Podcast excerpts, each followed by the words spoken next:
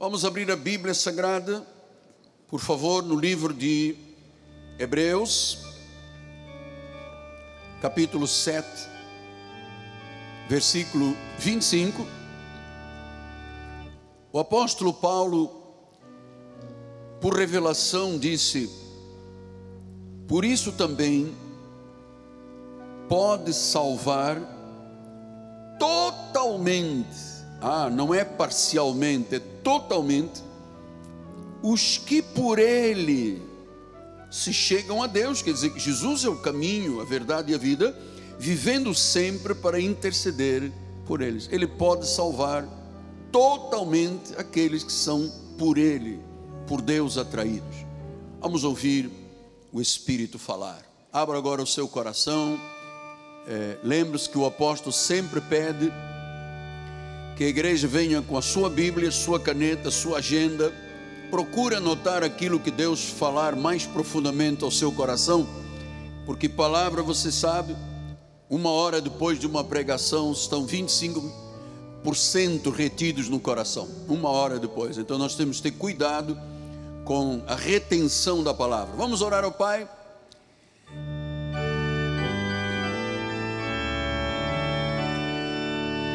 Nosso Senhor Jesus Cristo, nosso amado Salvador, nosso Redentor, o mediador,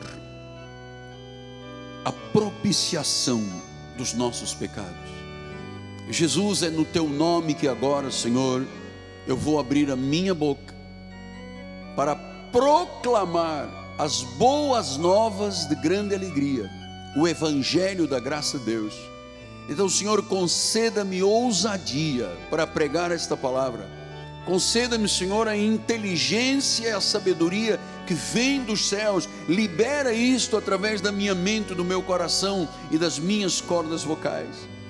Fala a cada coração. Aqui estão centenas de corações de terra fértil.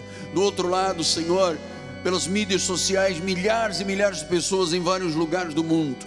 E nesse momento também nós oramos por todas as nossas igrejas, por todos os nossos pastores, por todas as igrejas à volta do mundo, por todos os pastores, bispos responsáveis no Rio, no Brasil e no mundo, por todos os ministérios, Pai. Levantamos mãos santas e declaramos que a tua palavra não está algemada, que ela corra por todo mundo, que haja hoje um despertar desta poderosa palavra em um nome que está sobre todo nome. Não vamos permitir maquinações do inimigo, elas estão paralisadas. E sabemos, Deus, que a tua glória será manifestada através desta mensagem, em nome de Jesus. E o povo de Deus diga: Amém, Amém e Amém. Muito obrigado, Bispo Profeta. Meus amados irmãos, minha família, santos preciosos, povo eleito, povo escolhido, chamado com uma vocação santa, dispenseiros dos mistérios de Deus, aqueles que sabem que são vasos de barro, mas dentro tem uma excelência de um poder o poder de Jesus Cristo. Meus filhinhos, hoje nós vamos, por Ele mesmo, porque Ele nos aproximou e é Ele que vai fundamentar, Ele vai aperfeiçoar, Ele vai firmar, Ele vai fortificar nosso conhecimento no que tange ao tema da salvação do cristão, a salvação eterna. Então vamos começar por Hebreus 7, 11 e 12. Olha o que o Espírito diz à igreja. Se, portanto, a perfeição houvera sido mediante o sacerdócio levítico, pois nele baseado o povo recebeu a lei, que necessidade haveria de que se levantasse outro sacerdote? A primeira coisa que vamos entender é que o ministério levítico foi incapaz a lei de Moisés, com todos os seus 630 mandamentos, com todos os sacrifícios, todas as vigílias, todo o suor dispensado, não foi capaz de aperfeiçoar o homem. E Paulo vem dizendo: olha, se aquele sacerdócio, se aquilo de você viver em sacrifícios, jejuns, vigílias, paga o preço, tivesse sido realmente a perfeição, ou seja, completasse a salvação, amados, que necessidade haveria de que se levantasse um outro sacerdote, segundo a ordem de Melquisedeque, e que não fosse contado segundo a ordem de Arão. Então, Paulo está fazendo aqui uma demonstração e uma, uma, um questionamento. Gente, se a lei tivesse resolvido, não precisaria de Jesus Cristo. Se a lei tivesse resolvido, não era preciso Jesus vir em carne, se tornar homem e pagar o sacrifício que ele pagou. Não precisaria. Depois ele diz no versículo número 12: Pois quando se muda o sacerdócio, necessariamente é obrigatório, necessariamente também, a mudança de lei. Então, Paulo está dizendo que o sacerdócio do velho pacto não foi capaz de salvar nem de aperfeiçoar ninguém, porque era um sacerdócio levítico. Pastor, eu ouço muitas vezes as pessoas dizerem na igreja assim, nas igrejas. Agora vamos ouvir os levitas cantarem e os levitas tocarem. Há levitas nesse novo pacto? Não. Os levitas foram parte da tribo de Levi, das doze tribos, do antigo pacto. Hoje nós não temos levitas na igreja. Hoje nós temos sacerdotes reais, ministros de Cristo. Não, não há levitas, aqui não há um levita, aqui não há um sacerdote do Antigo Testamento, aqui há Jesus Cristo. Porque ele disse que quando muda o sacerdócio, quer dizer, mudou o sacerdócio levítico, o sacerdócio de Moisés, e ele disse: agora atenção, nós temos que necessariamente também mudar a lei. Agora não é mais levitas, agora não é mais Moisés, agora não é nada de sacrifício, vigílias, cerimônias, costumes, abluções, batismos. Ele diz: não, não, não, não. Agora tem que haver uma mudança de lei. Não é mais a lei, o que, que é? A graça de Deus. Então, uma vez que eu entendo isso, que mudando o sacerdócio, necessariamente muda a lei, Deixa eu lhe dizer, amado, é, com todo respeito, com a mão na Bíblia, poucas pessoas conhecem esta verdade. Porque a igreja tradicionalmente vive de quê? De levíticos. Não é verdade? Dos levitas. Vivem de Moisés. Por isso que as igrejas dizem: sai pecado, sai demônio, tem que batizar três vezes, tem que jejuar, tem que subir no monte. Oh, paz do Senhor, né? Deus te abençoe. E Paulo disse que nós já somos abençoados com o crente Abraão. Portanto, nós não podemos estar na dispensação da graça vivendo como um levita. Aliás, Pedro ouviu uma repreensão de Paulo quando ele escreveu o livro dos Gálatas. E ele disse: Ô oh, Pedro, você sendo judeu vive como gentil, como é que obrigas os gentios, que é o que os pastores hoje em dia fazem, a viverem como judeus? Você sabe, tem igrejas que até usam aquele encharpezinho, já tem bispos que usam aquele solidelzinho na cabeça, tentando imitar o Velho Testamento. Isto é um perigo. Isto é um perigo. Há ministérios extremamente perigosos, porque levam a pessoa para trás, lá para aquilo que Deus disse, necessariamente tem que mudar. Você está entendendo? Necessariamente tem que mudar. Você não pode ter Moisés e não pode ter Jesus junto. Você não pode ter a lei e ter a graça. Moisés trouxe a lei, Jesus trouxe a graça e a verdade. Então não podem conviver. Então, Hebreus 8, 6 e 7, a 13 ele diz assim: Agora com efeito, agora está falando já no novo pacto, obteve Jesus um ministério tanto mais excelente quanto é ele também mediador de uma superior aliança. Então diz que o ministério de Jesus é mais excelente. E mais excelente. Gente, se tem uma coisa mais excelente, como é que eu vou viver de uma coisa pobre, ultrapassada, validade vencida? Não posso. Obteve Jesus um ministério tanto mais excelente quanto ele também um mediador de uma superior aliança. A outra era uma aliança do velho pai, esta é superior. Ele é o mediador, quer dizer, as coisas aconteceram através de Jesus, uma aliança instituída em base com superiores promessas. Então diz que a graça de Deus é mais excelente, a graça de Deus é superior e as promessas que Deus faz através de Jesus são muito melhores.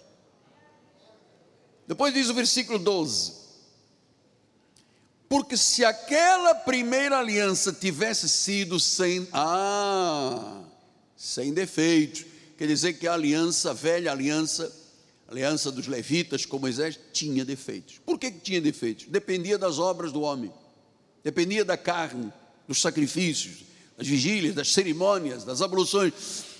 Em Cristo, agora nós não dependemos nada disso, nós dependemos de quem? De Jesus Cristo, de uma obra que ele fez completa na cruz do Calvário. Ele mesmo disse em João 19:30, ele está consumado. Diga em latim, consumato estum. Diga em inglês, it's done. Diga em espanhol, está hecho. Está feito. Já aconteceu. Pastor, mas por que as pessoas não conhecem estas verdades e 99% dos ministérios vivem como se fossem judeus? Falta revelação. Atenção, são pessoas que têm zelo, como nós tínhamos no passado, mas não tínhamos o que? Conhecimento. Tem zelo, mas não tem. Não conhecem a justiça de Deus, disse Paulo aos Romanos, vivem de justiça própria. Versículo de número 13: Pois para com as suas iniquidades, para com as suas iniquidades, eu vou usar de cajado Ai não. Amados, se Deus nos tratasse como os homens tratam uns aos outros, já teríamos sucumbido. Com as nossas iniquidades, com qualquer erro, algum equívoco, alguma situação, um passo errado, ele disse: Eu vou usar de misericórdia. E dos pecados passados, presentes e a provisão para o futuro, jamais me lembrarei, jamais então não pode o pastor, o pregador chegar e começar a lembrar a igreja, pecador, pecador, porque o próprio Deus disse: Eu não me vou lembrar nada que você vê. Sim, mas Deus, mas eu cometi um erro. Eu não me lembro. Eu já passei o meu sangue.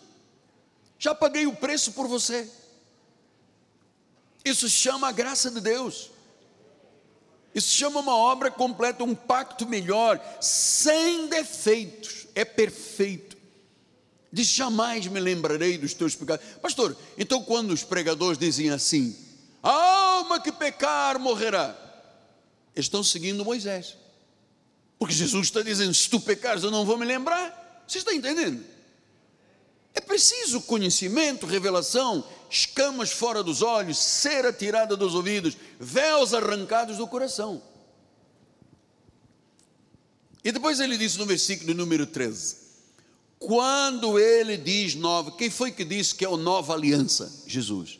É melhor, é excelente, é superior à antiga aliança dos levitas. Mudou o sacerdócio, mudou a lei. E ele diz: ora, aquilo que se torna antiquado, quando ele diz nova, torna antiquada a primeira. Ora, aquilo que se torna antiquado e envelhecido, está prestes a desaparecer. Quer dizer que a lei envelheceu, a glória desvaneceu, ele disse há dois mil anos: está prestes a desaparecer. Prestes. E a verdade é que se passaram dois mil e poucos anos, dois mil e vinte e um anos, e não desapareceu. Porque o povo cristão vive um cristianismo que não é cristianismo. Eu vou lhe dizer, amado, com muito respeito, você sabe que eu sou muito sensível com essas questões, muito respeitador, muito ético, mas eu tenho que lhe ensinar a verdade. O que se vive hoje, na maioria dos lugares que tem placa dizendo igreja, não é cristianismo.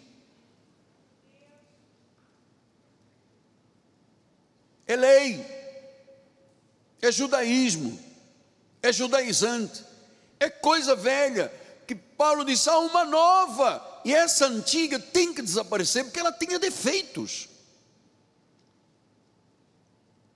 Nova e antiquada tem que desaparecer, está prestes, e ainda não desapareceu.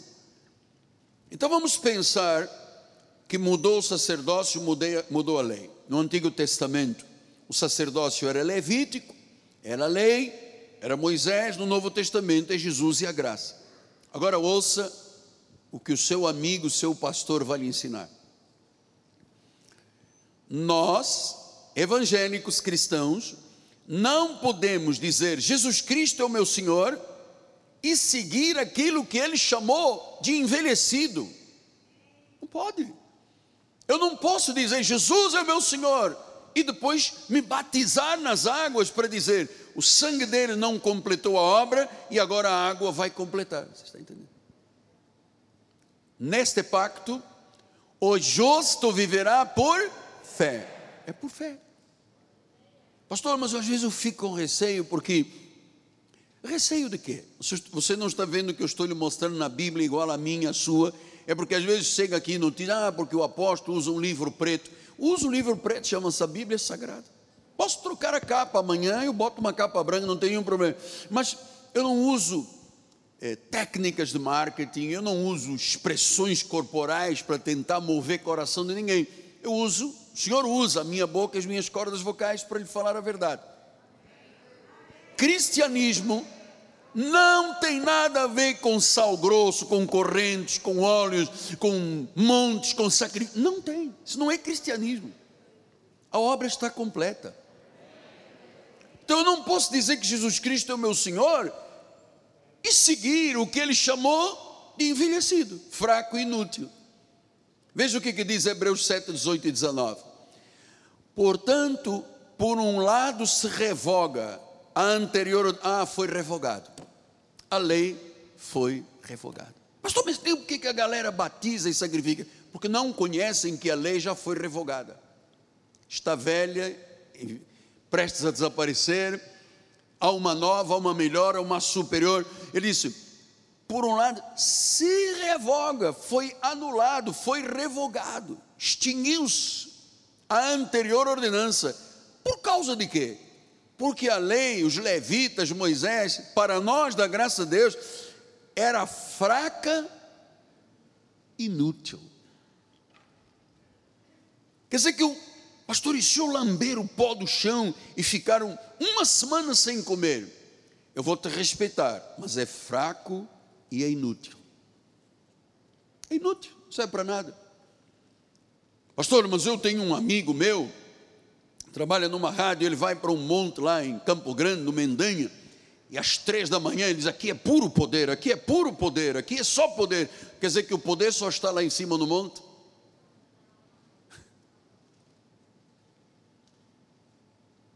Poder está onde um servo e uma serva de Deus estão, é o poder da excelência do poder de Deus. Então vamos lá pensar juntos, filhos. Diz que por um lado, o que aconteceu com a antiga ordenança foi diga revogada, foi cancelada. Porque esta ordenança era fraca, era inútil, não servia. Pastor, mas o senhor está lendo isso na Bíblia Sagrada? Estou lendo isso aqui na Bíblia Sagrada. Estamos passando no telão para o mundo todo. É senhor que disse, ah, mas eu fui 30 anos no ministério eu nunca ouvi dizer isso. Eu vivia o sacerdócio levita. Eu vivia de pagar um preço, de sacrificar. Ah, eu vou lhe dizer mais. Quando alguém me diz assim: Olha, eu, o senhor sabe, eu moro distante da igreja, não posso ver a igreja. Tem uma igrejinha lá do lado. Eles são confusos, problemáticos e tal. Estão longe de Deus e da graça. Mas eu prefiro ir lá do que ficar sem igreja. Eu vou lhe dizer uma coisa, amado. Eu jamais entraria num lugar onde Cristo não fosse o soberano, onde o pacto não fosse completo. E eu recomendo, quando às vezes as pessoas me escrevem, o que é que eu hei de fazer? Eu disse, olha, nós temos uma igreja 24 horas na nossa internet. Chama-se Rádio Web TV Web. todos os programas, todas as mensagens de 2010 para cá, tudo está na internet, programa, rádio, estudos, apostilas. Você pode manter a Igreja Cristo Vive dentro da sua casa, seguindo, e depois os cultos ao vivo que transmitimos, segunda de oração, terça-feira de escola bíblica, quarta-feira apostólica e profeta, sábado juventude e domingo, duas vezes nove e dezoito horas. Eu prefiro ficar com o que é verdadeiro do que ficar com o que é inútil e fraco. Melhor, eu não posso dizer que Jesus é o Senhor se eu seguir o que é fraco e inútil. Está dizendo a Bíblia Sagrada. Então, meus amados, obras, sacrifícios, ritos, batismos, vigílias, isto não são parte do novo pacto. Mudou o sacerdócio, isso é do antigo sacerdócio. A lei. E eu vou lhe dizer mais, amado, e digo isto na autoridade do nome de Jesus. Jesus não honra obras da carne. Nunca vi Jesus honrar uma obra da carne. Nunca. Eu vou pagar o preço, apóstolo. Eu vou jejuar esta semana toda, vou fazer vigília quatro dias. Eu vou empurrar Deus contra a parede. Se Ele não me atender, nunca mais serei dizimista nem irei à igreja. Ai, Deus está muito preocupado com isso, hein? Aflitíssimo, angustiado, tomando calmantes que ele diz: oh, Olha que as pessoas estão habituadas a tratar Deus não como soberano, como Senhor, como príncipe da paz, o Deus poderoso, o Alfa e o Ômega, o princípio e o fim, a brilhante estrela da manhã, rosa de Saron, o sol da justiça, o Rei de Reis, o Senhor dos Senhores, o bom pastor, o caminho, a verdade e a vida, a água, o pão, o cordeiro e o leão o soberano Deus. As pessoas não estão habituadas. Pouca gente nesta terra diz: Jesus é a minha única fonte. Pouca gente. Só que eu conheço dos nossos ministérios. Porque nós não vivemos de uma coisa fraca e inútil. Nós vivemos um poderoso evangelho da graça de Deus, que não é apoiado em sabedoria humana é apoiada na sabedoria de Deus que os grandes e poderosos não conheceram, por isso, se conhecessem, não teriam sacrificado o Deus da glória, o Rei da glória. Mas nem olhos viram, nem ouvidos ouviram, nem jamais penetrou no coração do homem o que Deus tem preparado. Deus tem preparado jejum, vigília e batismos. O fraco e o inútil. A igreja vive por fé, amado. Mas apóstolo, mas fé é uma, duas letras, fé. É muito pequenininho. O senhor não podia criar uma palavra com 72 letras para ser. Não, a fé é fé. A fé vence o mundo. A fé vence. Diga a fé vence. A fé vence. Então Jesus não honra obras da carne. Então nós temos que conhecer bem o novo pacto, a nova aliança, para podermos finalmente encontrar a graça até no Antigo Testamento, porque eu tenho falado algumas coisas do Antigo Testamento que são evidências da graça, são pérolas da graça. Pastor, o senhor entregaria a sua alma, a sua vida, a sua família a um ministério que vivesse da lei? Nunca na minha vida. O senhor teria coragem de pegar os seus filhos e batizá-los, seus netos? Nunca. Eu estaria ultrajando os filhos da graça e profanando, pisoteando o sangue da aliança. Eu creio em Deus e ponto. Eu não, a Bíblia diz o quê? Que Ele é suficiente. Se Ele é suficiente, eu não preciso mais nada. Eu não tenho que apertar Deus contra a parede. Deus, amado, quem é o Deus que esteja apertado contra a parede? Quem, que imagem as pessoas têm de Deus? Pregador que se veste de pano de saco, joga cinzas para o ar, se atira dentro de uma piscina. Acha que Deus está nisso? Fala-me honestamente, você acha que Deus pode estar nisso? Jesus aparecendo com roupa de saco, jogando cinzas para o ar, passando um mês de jejum, mas ele, ele esteve em jejum alguns dias, foi tentado nos 40 dias, porque ali era o cumprimento da lei, ele estava ali cumprindo a lei. Mas quando Satanás o tentou, ele respondeu com a graça: está escrito, nem só de pão viverá o homem, amor.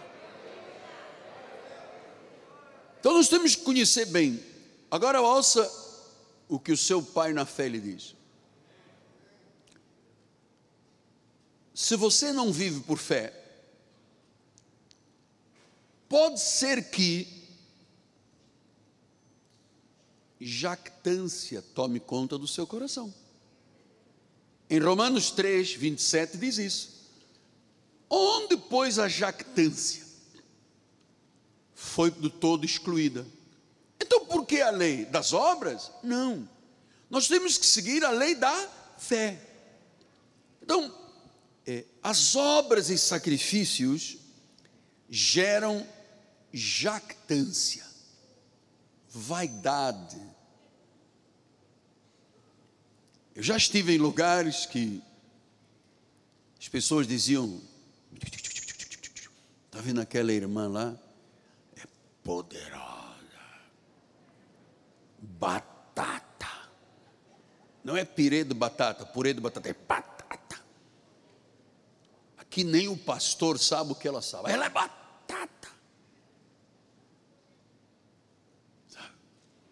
Porque a irmã ficou sete dias.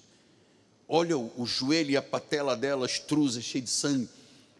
Isso sim é uma mulher de Deus. Agora, você quer ver Deus? Deus quer ver sangue na igreja? O sangue dele já fez a obra. Jactância. Por isso, Efésios 2,9 ele disse: Não de obras para que ninguém se glorie. Ninguém se glorie. Ninguém se glorie. Ninguém se glorie. Quer dizer que na obra de Deus não há lugar para jactância, para glória humana. Não há. Olha, começando pelo pastor. Eu tenho tanta noção de que se eu tocar na glória de Deus, eu morro aqui em cima, amado. Eu tenho tanto temor, não é medo, temor e respeito com Deus. Eu não vejo isso em muitos lugares, nem em muita gente não aí fora. Então a jactância é arrogância, é a vaidade, é o orgulho, é o hábito de se gabar, é o hábito de se vangloriar, vanglória, soberba, basófia. Diz que isso tudo é da lei e foi excluído. Foi excluído. Pastor, então muitas vezes se encontram pessoas que falseiam o evangelho são pessoas falsas. Porque estão dizendo uma coisa que não é verdade, estão vivendo uma coisa. Pastor, é, o senhor não acha que essa falsificação do evangelho é extremamente perigosa? Claro. Você sabe que gente falsa é como o sapo. O sapo tem perna curta língua comprida, olho grande, mas vive na lama. Sentiu? Toda pessoa falsa, jactanciosa, é como sapo, tem perna curta, língua comprida, olho grande, mas vive na lama, vive mal, porque vivem em desacordo com o que Deus disse. Então você sabe quantas famílias esboroadas, quantas divisões dentro das igrejas por jactância. Eu não deixo jactância crescer aqui dentro. Aqui dentro nós somos humildes, sensíveis, E quando eu percebo alguém jactancioso, querendo dar ordens aos outros, maltratando outros, obrigando a sair dos lugares, muda, eu, eu não deixo isto crescer no ministério, porque eu sei que a jactância é muito perigosa, cria crentes de primeira, de segunda e de terceira classe. Porque eu jejuo mais de todos nesta igreja, mais que todos. Pastor, o senhor não sabe de nada. Eu fui ao céu e trouxe um recado para o irmão. Ah, meu irmão, quer dizer que o ministério não tem a voz de Deus, vem importar alguém que foi no céu ou no inferno. Isso é jactância. Eu ouvi uma matéria uns tempos atrás de uma missionária dizendo: Eu fui ao inferno. Cheguei lá, tinha lá a ala dos crentes, tinha lá a ala dos pastores, dos, diz que tinha políticos lá, os apresentadores de televisão. Ei, políticos deve ter muitos, né, deputado? Deve estar assim, cara. Mas então tinha a ala dos cristãos, a ala dos católicos, a ala dos pastores, dos evangelistas. Quer dizer, o inferno é uma salada, porque a Bíblia diz o quê? A Bíblia diz que o inferno foi criado para o diabo e os seus anjos. Aqueles que estão na mão esquerda de Deus do lado esquerdo de Deus, diz que os justos viverão a eternidade. Então nós não temos, não é verdade que no céu há pessoas que vieram do inferno, nem é verdade que o inferno está cheio de pessoas do céu. Não existe isso aqui. Mas a senhora falou com Satanás, uh, várias vezes. Sentava com ele, pegava um cajuzinho de Recife, que é o melhor que tem, um cajuzinho da Maceió de Recife, um esquisinho com gelo, e eu estava ali, papo. E aí, camarada, como é que você está? Sabe o que? Eu vou te mostrar agora a ala dos crentes. Vem aqui comigo. Come on.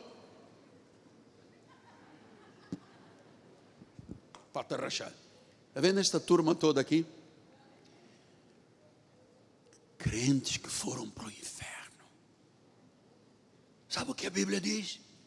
Que nenhuma ovelha se perderá.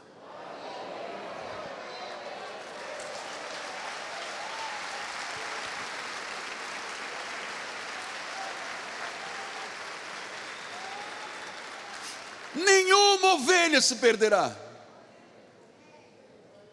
Então, aqueles que aquela senhora, quando foi lá, no inferno. Isso é tudo mentira. Nunca ninguém viu o diabo e nunca ninguém viu Deus. Ele habita numa luz imarcessível, num trono no terceiro céu. Então, essa coisa eu fui. Foi Paulo que Deus tinha um plano com ele. E Paulo não veio trazer notícias más. Paulo veio trazer a revelação da graça de Deus. Então nós temos que ter muito cuidado com essa jactância.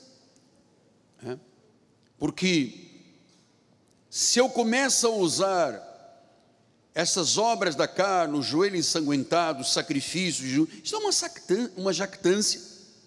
Ah, apóstolo, eu guardo o sábado e mais, eu não como carne de porco. Ah, mas isso é jactância. Não tem nada a ver conosco. Porque a carne de porco, você sabe, no antigo pacto era proibido para os judeus por causa das doenças.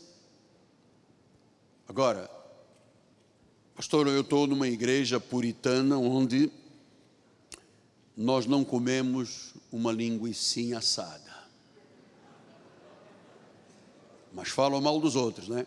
Como linguiça assada, mas a linguinha do sapo está lá.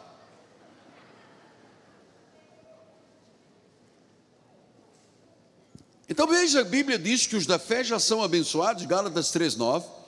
Modo, leia comigo, vamos lá, todo mundo comigo, oh, todo mundo desperto. De modo que os da fé são abençoados. Diga, eu sou abençoado. Eu sou, eu, eu sou um abençoado. Abençoado. Deus cuida de mim.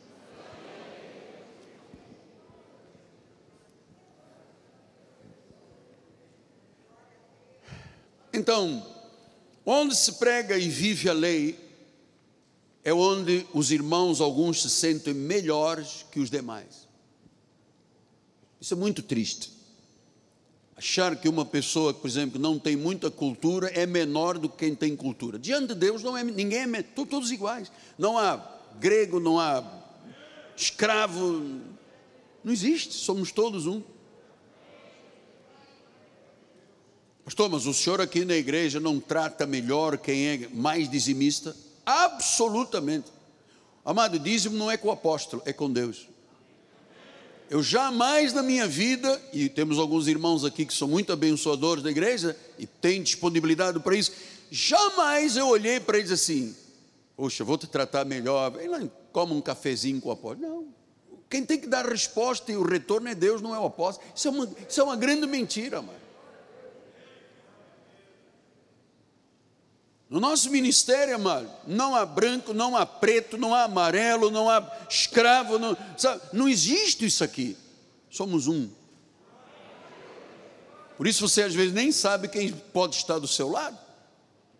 Mas eu já me sentei um dia dentro de um avião, numa viagem, tinha um desembargador do meu lado. Numa outra viagem, tinha um, um juiz, não sei, federal. Eu não sabia quem ele era, já me sentei ao lado de um embaixador, eu não sabia quem era, e depois vim descobrir. Você não sabe quem é Jesus quando está do teu lado, mano?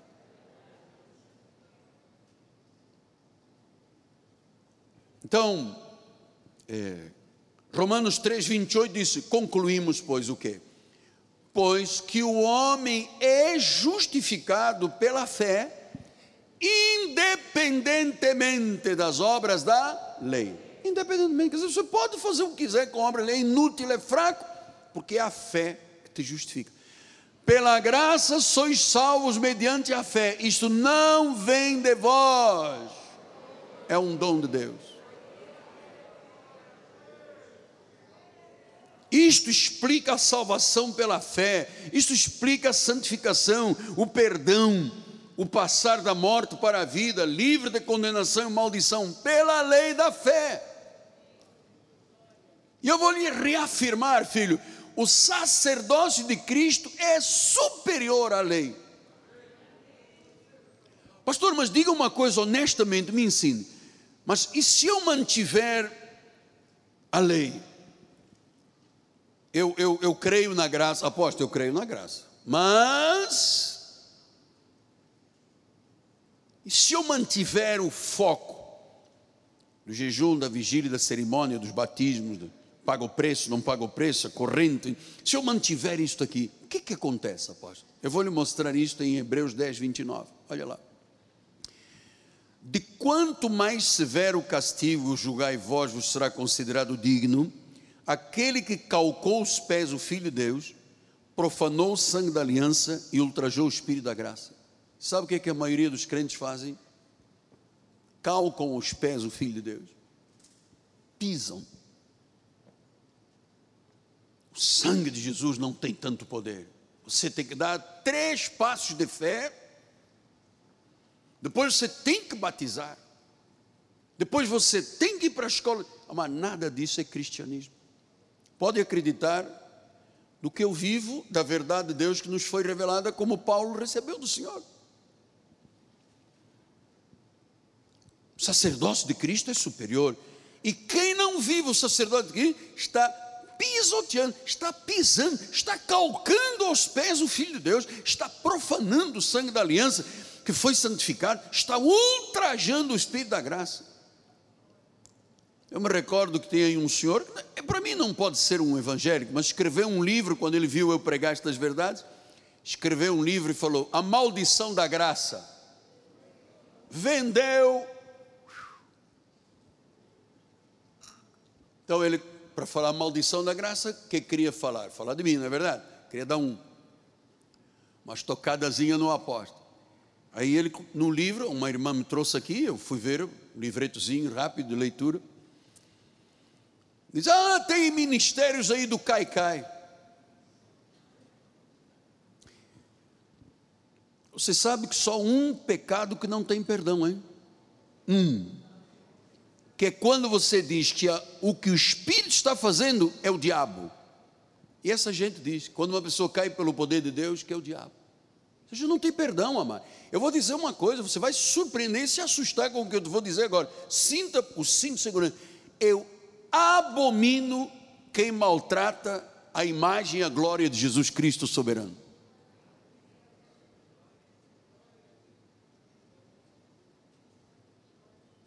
Deus tem sido muito maltratado. Por isso as pessoas, eu já não lhe disse, eu pensei, já disse aqui muitas vezes, eu pensei com a pandemia, tanta gente morrendo, tantas famílias devastadas, eu pensei assim: Senhor, nós estamos preparados para fazer culto todos os dias, de manhã, de tarde à noite, três cultos por dia, quatro, porque vai haver uma investida das pessoas correndo para o refúgio, correndo para as igrejas do mundo. Que nada, 40% abandonaram as igrejas. Eu continuo insistindo, amado, se você tem comunidade, mas está compensado, você não tem que ter medo de nada. Quem te botou medo da cabeça não foi a Bíblia, foram os canais de televisão que dia e noite infernizaram a vida do Brasil, amado. Dia e noite. Dia e noite. Então, viver a lei ofende o Espírito Santo afronta o Espírito da graça, são obras mortas. Romanos 4,8 diz: Bem-aventurado o homem que o Senhor jamais imputa pecado, jamais. Não é a igreja que tem que trazer pecado de volta para passar no batistério, não pode. Ou na Lagoa da Barra. Agora tem um hábito de batizarem na Lagoa da Barra, por quê? Porque lá está cheio de jacaré, você sabe, né? Agora que todos os pecados saiam da tua vida pela água e o jacaré coma. Aí fica um monte de jacaré doente lá, mano. De papo proado, e, pô, fico meu pecado ali daquele irmãozinho, agora estou aqui, eu mala.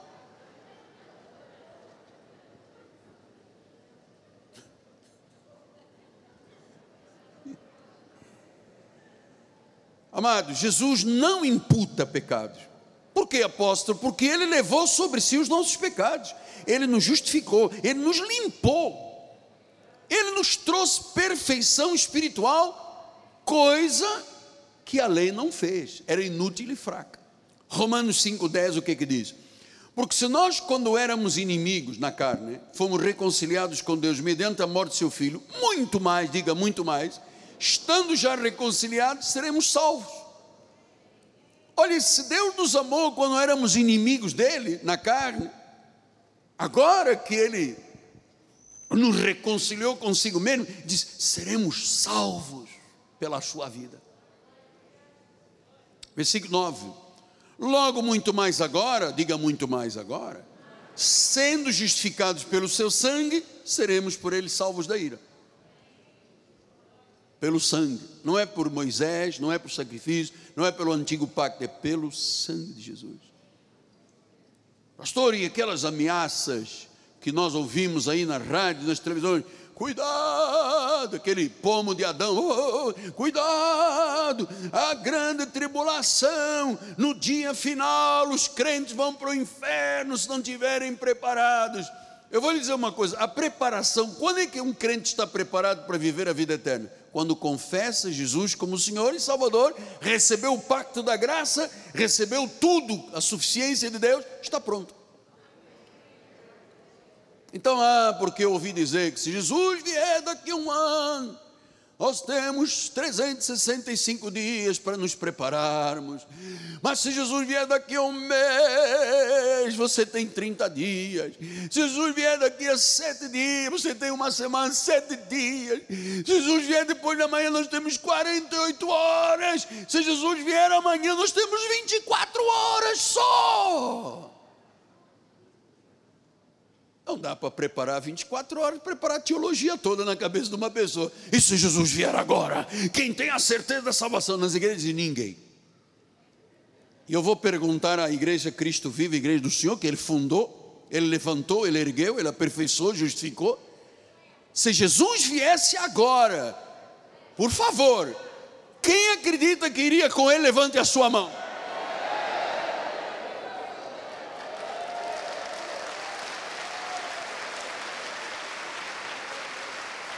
Está aí a resposta. Está aí a resposta. Então nós não temos medo de tribulação, porque tem mais tribulação do que está vivendo hoje no mundo. Não temos medo do dia final, não. Manteremos, manteremos a nossa confiança no dia final. Não tem medo do inferno? Não, isso não foi preparado para mim nem para você. Para o diabo e os seus anjos. 1 Tessalonicenses 5,9 tem um versículo aqui bárbaro. Olha lá. Porque Deus não nos destinou para a ira. Então não é verdade que tinha crentes lá no inferno. It is impossible.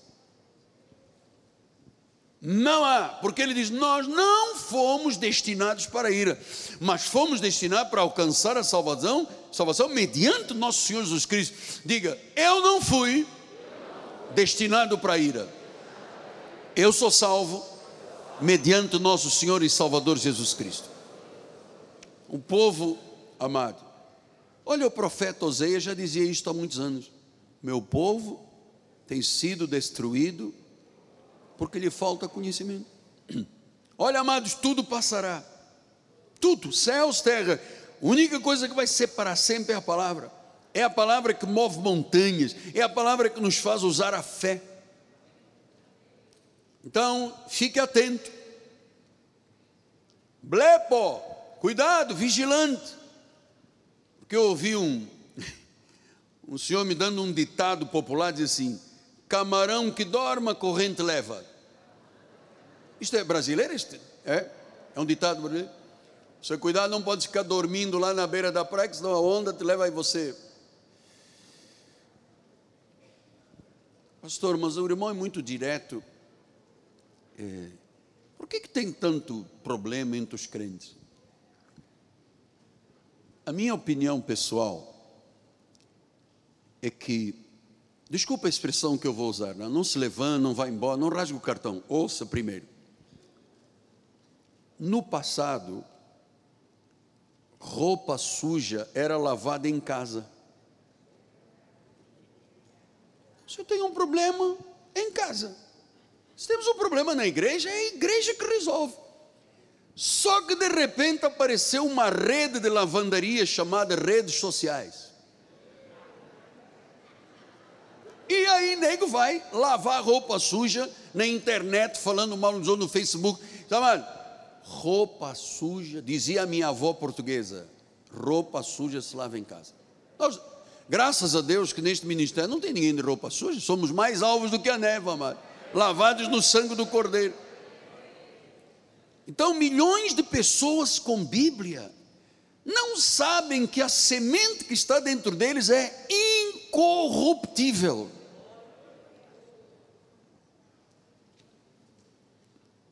Incorruptível. E eu vou te dizer mais um ditado. Aliás, dois. Diz-me com quem andas, dir-te-ei quem és. Diz-me em que igreja vais, eu vou te dizer o que crês.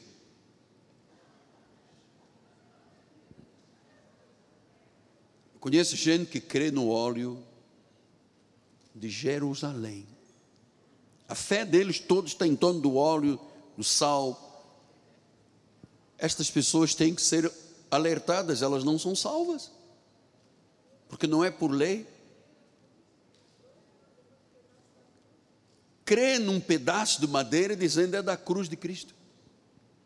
Eu fui duas vezes pregar na Itália em Roma nós tínhamos uma igreja alguns anos atrás e o pastor disse: Irmão, o senhor não gostaria de ver as escaleras santas, as escadas santas de Roma? Ah, vamos ver. Cultura, vamos lá. Aí cheguei, tinha uma porta grande de madeira, umas escadas muito grandes e cheio de coisas, manchas vermelhas. Aí o pastor me disse: é, isto aqui é o sangue de Jesus. Jesus subiu muito estas escadas. Jesus nunca foi a Roma, cara. Aí o pastor me disse: o senhor não quer pelo menos subir dois degraus de joelhos? Eu disse: nem quatro. Vai ver se eu estou ali na esquina. Nem quatro. Mas estava lá muita gente subindo a escalera santa, subindo joelhos, beijando aquelas marcas vermelhas. Amado, você percebe o que o povo é tem sido destruído porque lhe falta o conhecimento. Então, diz-me a que igreja vais, dir-te-eis aquilo que crês. Dir-te-ei o que crês. Se você está na Cristo vivo, você crê na predestinação, na eleição, na soberania, no Deus único, você crê no livro da vida, você crê na eleição, você, você tem uma forma de crer. Tem outros lugares que você vai, e aí você vai, porque o diabo, que o diabo, o diabo, demônio, pena verde, pomba gira, Zé Pilintra. como é que eu fui arranjar tanto nome agora, a última da hora? Então, Jesus é o sumo sacerdote da nossa confissão. Romanos 6,14 ele disse: Porque o pecado não terá domínio, não, não, não, não, não, não terá domínio sobre vós. Paciência, não terá domínio sobre vós pois você não está, não estáis debaixo da lei, vocês estão debaixo da graça. Logo, o pecado não pode ter domínio. Esta igreja não é uma igreja de pecadores, nós fomos pecadores, mas quem está em Cristo é uma nova criatura, as coisas velhas já passaram, tudo se fez. Tudo se fez lá. Agora você vai conhecer um outro fato. Romanos 7,8 diz: o pecado, tomando ocasião pelo mandamento, despertou em mim toda sorte de concupiscência, porque sem lei está morto o pecado. Paulo diz: Eu aprendi o que era pecado por causa da lei. Onde não houver lei, o pecado está morto. Por isso é que eu não digo aqui, ó oh, pecadores, irmão pecador, irmã pecadora arrepende, vem aqui na frente, no outro domingo, volta outra vez aqui, sabe? Senão o diabo vai te pegar. Irmão, é a lei, a lei é que desperta, o mandamento desperta toda a sorte de concupiscências. Por isso é que eu vou te dizer: onde há muita lei severa, onde há os maiores pecadores jactanciosos. Aqui nós somos, um, olha, nós somos ovelhinhas do Senhor, tranquilas, vivemos por fé. Eu volto a dizer uma coisa, amado. É, até o pastor desta igreja tem noção, os bispos vivem isto aqui, que não pode ser vivido de outra forma. Aqui não há uma única pessoa no pedestal. Ninguém nesta igreja é chamado para ser estrela. Aqui todos somos chamados para ser luz do mundo. Luz do mundo não há estrelas. Então, se eu, se eu pensar assim, salvação se perde, é como você comprar uma casa e ter uma prestação para pagar todo mês. Se você não pagar, tiram-te a casa. Você tem que pagar todo mês. É assim que os crentes veem, como se Cristo dissesse: Olha, eu fiz a minha parte, agora faça a tua parte todos os dias, paga o preço porque senão. Estava ouvindo, no outro dia, ah, vão ler, a Caixa Econômica vai leiloar 180 mil apartamentos, casas, não sei o quê, de pessoas que ficaram inadimplentes, não conseguiram pagar, devolver, a casa não era delas. Se não pagar mensalmente, perde o direito. Assim é o pensam de Cristo.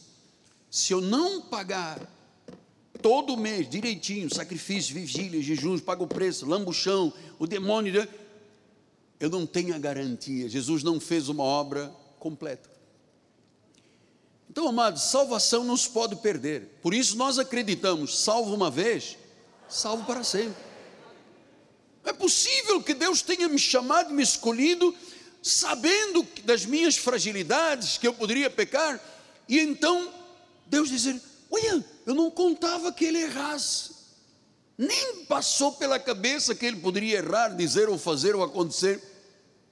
Anjo, vai lá no letra M, carrega lá no tecla M, M, M, procura mi, mi, mi, tem M-A, M-M, é mi, mi, mi, mi, mi, Miguel, anjo, apaga o nome dele.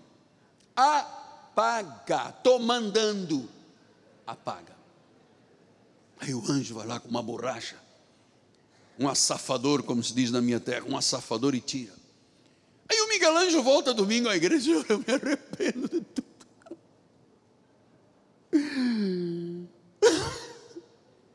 Ninguém ri, gente. Eu estou aqui me debulhando em lágrimas, nunca mais vou brigar com a minha sogra. Aí Jesus disse: Anjo, vai lá e escreve Miguel, mas põe o U, senão vai ser Miguel. Põe Mi. Quando eu era garoto na primeira classe, fui escrever Miguel, eu fiquei quatro anos sendo insultado na igreja. Olha o Miguel, olha o Miguel. Tem que ter o Miguel Anjo Silva Ferreira, 545 o CPF dele, bota de novo. Aí o anjo, Miguel, up, Miguel. É muito triste. Jesus pagou a dívida para sempre. Não podemos viver uma vida espiritual cristã debaixo de ameaça. Podes perder a salvação. Isso é pisar a Jesus, isso é ultrajar o Espírito da graça, isso é profanar o sangue da aliança. Para mim a obra está completa. Tem que fazer mais nada, eu tenho que viver por fé naquilo que está escrito. Então, é, Romanos 8,15 disse: Porque não recebeis o espírito da escravidão, diga eu não recebi espírito de escravidão, pelo amor de Deus. Eu não posso viver outra vez atemorizado, como eu vivia no passado eu recebi o espírito da adoção, baseado no qual eu clamo, vamos todos clamar. Ah! Outra vez. Ah! Olha, eu vou lhe dizer uma coisa. Só diz Abba Pai se a pessoa é salva de verdade. Se a pessoa foi lavada. Se a pessoa tem paz com Deus se a comunhão do Espírito é uma realidade na vida dele, sabendo que ele cuida de nós, eu posso dizer, Abba, Pai, porque é meu Pai. Jesus diz: Vós, sendo maus, sabeis dar boas coisas aos vossos filhos, quanto mais o Pai Celestial lhe vos dará. Se você pedir pão, Deus não atira a pedra, amado. Se você pedir peixe, Deus não te atira uma serpente na cabeça.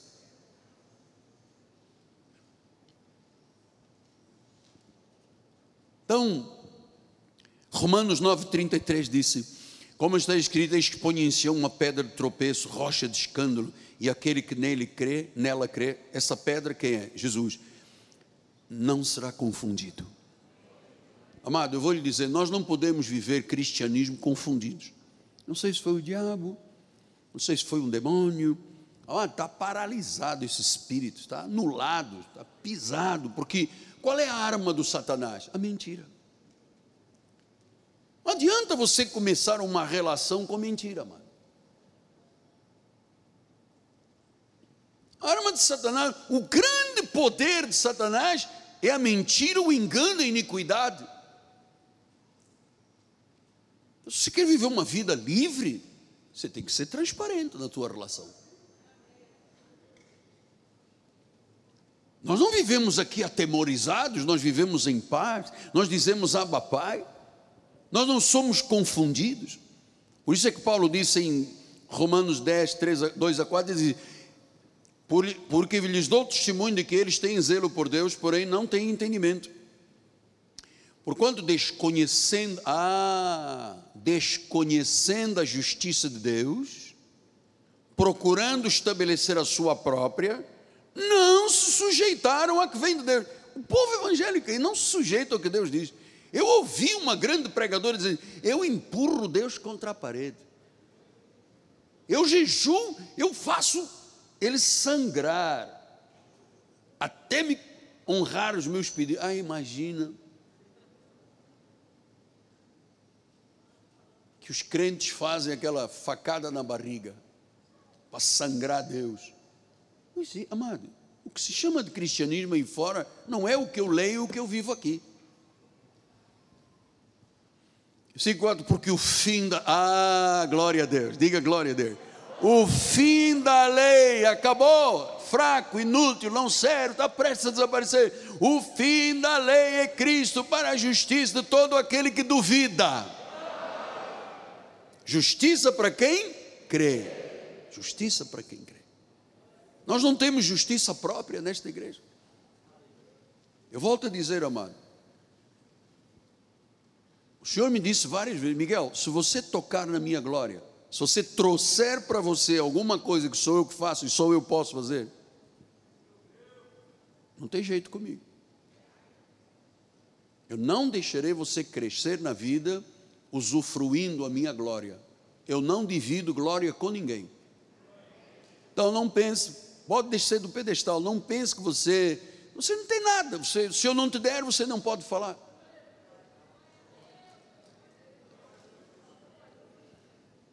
Então estamos caminhando para os sete minutos para o final. Vamos lembrar do ladrão da cruz. Senhor, lembra-te de mim. Quando estiveres no paraíso, de Jesus diz: Hoje estarás comigo no paraíso. Significa que a salvação é instantânea para sempre. Não há três passos, quatro passos, não existe. Não temos justiça própria. O filho pródigo, quando voltou, o que, que ele ouviu de Deus, do Pai? Meu filho. O irmão mais velho disse: Papai, o senhor é injusto. Eu estou toda a minha vida na tua casa sem transgredir, e agora o meu irmão mais gastador, gastou o dinheiro todo, andou aí com meretrício, fez o que fez na terra distante, agora o senhor manda matar um cabrito para ele e para mim nada. E o senhor disse: Filho, relax. Tudo que é meu é teu. Aí pega lá quantos cabritos que você quiser e novilhos, fala, mate, coma, é meu. Então você veja Paulo, que antes de ser Paulo era Saulo, Paulo quer dizer o menor, Saulo de Tarso, ele obrigava o povo de Deus a blasfemar, ele perseguia a igreja, ele consentiu na morte de Estevão. Mas Deus o fez cair do cavalo, ficou cego três dias, foi para a rua direita da casa de Ananias, recebeu instruções de Ananias para orar por imposição de mãos, ele voltou a enxergar e ele disse: O Deus que me chamou para ser apóstolo entre reis, judeus e gentios. Quando é que aconteceu isso? Num segundo. Ele ia lá a caminho de Damasco, um cavalo branco. Qual era a cor do cavalo branco de Paulo? Oh, cachorro, você quer ser bonito, arrebenta. Gente, eu voltei à minha juventude bebê lá criança. Então, foi num segundo. A obra de Deus se faz num segundo. Num piscar de olhos acontece o que você pensa que jamais poderia acontecer. Hoje, olha, Deus está falando no meu coração que hoje Ele está fazendo milagres, prodígios, sinais e maravilhas. Eu dou graças a Deus, eu estou há 46 anos neste caminho, amado. 42 anos de ministério, 38 anos na graça de Deus. E eu tenho noção do que o que Deus tem para mim tem para você, igual. Deus não faz acessão de pessoas. Senhores, eu não tenho um telefone vermelho no meu escritório que às 5 da manhã rápido diz: Alô, pai. Tenho. Eu sou exatamente menor do que você. Pastor, não exagera. O senhor está sendo muito exigente. Amado, estou lhe dizendo. Eu, eu me sinto o menor de todos. Só Deus sabe, amado com coragem, e nem sei onde eu vou arranjar coragem todos os dias, que eu deixo aquelas escadas para entrar no altar. É mesmo, amado. Pisando em ovos, amado. Não posso ter nenhuma luz em mim, amado, dizendo, eu Miguel Ângelo, não tem nada, amado, nunca diga que a glória pertence, nunca. Só Deus tem a glória, amado. Só Deus tem a glória. Claro que nós nos respeitamos, nos amamos, nos consideramos e ponto. Nada de que eu idolatro o meu pastor. Não faça isso nunca. Não idolatre nenhum pastor nem nenhum homem nesta terra. O único que é digno de ser idolatrado é Jesus Cristo. Ele sim é o Senhor, Ele é o Redentor, Ele é o mediador, Ele é o propagador da vida, amado. E eu vou terminar com os trabalhadores da vinha. Mateus 10, 20. Perdão, Mateus 10, 20, versículos 1 em diante. Vamos lá. O reino dos céus é semelhante a um dono de casa que saiu de madrugada para salariar trabalhadores para a sua vinha. Então, diz que o reino é como um dono de uma casa que saiu à procura de trabalhadores para trabalharem na vinha. Olha, ele nos encontrou a nós, nós estamos trabalhando na vinha. Uns estão aqui trabalhando há 40 anos, outros 50, outros 20, 30, um, primeiro dia. Versículo 2: E tendo ajustado com os trabalhadores a cada um, e tendo ajustado com os trabalhadores a um denário por dia, ele disse: Você quer trabalhar por mim? Comigo quero. Um denário, vai lá para a minha vinha. Versículo número 3: Saindo pela terceira hora, viu na praça outros que estavam desocupados e disse: Ide vós também para a vinha, e vos darei o que for justo. E eles foram. Tendo saído outra vez perto da hora sexta, já tinha passado muito tempo, e da hora nona, procedeu da mesma forma: Vão trabalhar lá que eu vou vos dar um denário. Depois disse: saindo por volta da um décima, já tinha passado 11 horas, encontrou outros que estavam desocupados e perguntou: por que, estiveres, por que estivestes aqui desocupados o dia todo? Responderam: Porque ninguém nos contratou. Então lhes disse ele: Ide também vós para a vinha. Ao cair da tarde, disse o senhor da vinha ao seu administrador: Chama os trabalhadores e paga-lhes o salário, começando pelos últimos, indo até os primeiros. Vindos da hora undécima, recebeu cada um deles um denário. Vamos lá, um salário mínimo. Recebeu cada um denário. Ao chegarem os primeiros, pensaram que iam receber mais, porque eles disseram: Não, eu cheguei aqui sete da manhã, esse cara está chegando seis da tarde. Eles pensaram que receberiam mais, porém, também eles receberam um denário cada um. E tendo recebido, começaram a murmurar contra o dono da casa, dizendo: Estes últimos trabalharam apenas uma hora, e eles, contudo, igualaste a nós que suportamos a fadiga do calor do dia. Mas o proprietário, respondendo, disse a um deles: Amigo, eu não te estou a fazer injustiça. Tu não combinaste comigo um denário? Toma o que é teu, vai-te. Pois eu quero dar a este último tanto quanto a ti. Porventura não me é lícito fazer o que eu quero do que é meu? Ou são maus os teus olhos porque eu sou bom? Uau! Assim os últimos serão os primeiros, os primeiros serão os últimos, porque muitos são chamados, mas poucos os escolhidos. Ainda bem que você tem lucidez para entender isso, amado.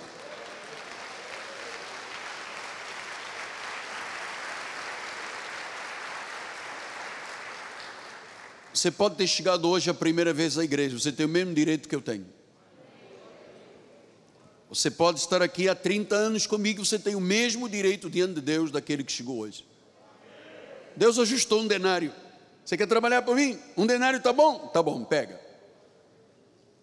Pode ir trabalhar. Oh, eu estou aqui desde manhã e você deu um denário igual a quem trabalhou só duas horas. Você não ajustou comigo um denário? Ajustou. O que você está reclamando? Eu faço o que eu quero com o que é meu. Olha, aqui tem uma lição enorme, nós temos de gastar um culto só para isto. Que o Espírito tenha falado mais do que o Miguel Ângelo, amado. Que o Espírito Santo tenha falado mais do que eu falei a você. Mais alto, mais profundo, mais largo, mais comprido, muito mais do amor de Deus. Curva a sua cabeça em reverência. Pai amado e bendito, engrandecido sejas, Pai. Temos passado esse tempo tão lindo, tão precioso na tua casa na cidade refúgio. Aqui encontramos paz, aqui encontramos verdade, aqui encontramos gente que nos ama. Aqui encontramos gente que tem, ó oh Deus, o mesmo salário que os outros têm. Aqui temos pessoas, Senhor, há muitos anos, muitos anos. Outros estão chegando agora, Pai. Mas tu, com o que é teu, fazes como queres, quando queres e com quem queres, na hora que tu queres. Tu és soberano. Eis-nos aqui, Senhor. Usa-nos. Faz de nós um vaso novo. A cada dia, um vaso novo a cada dia. Sejamos realmente crentes que vivem em novidade de vida. Eu faço esta oração com fé, Em nome de Jesus. Amém, amém e amém.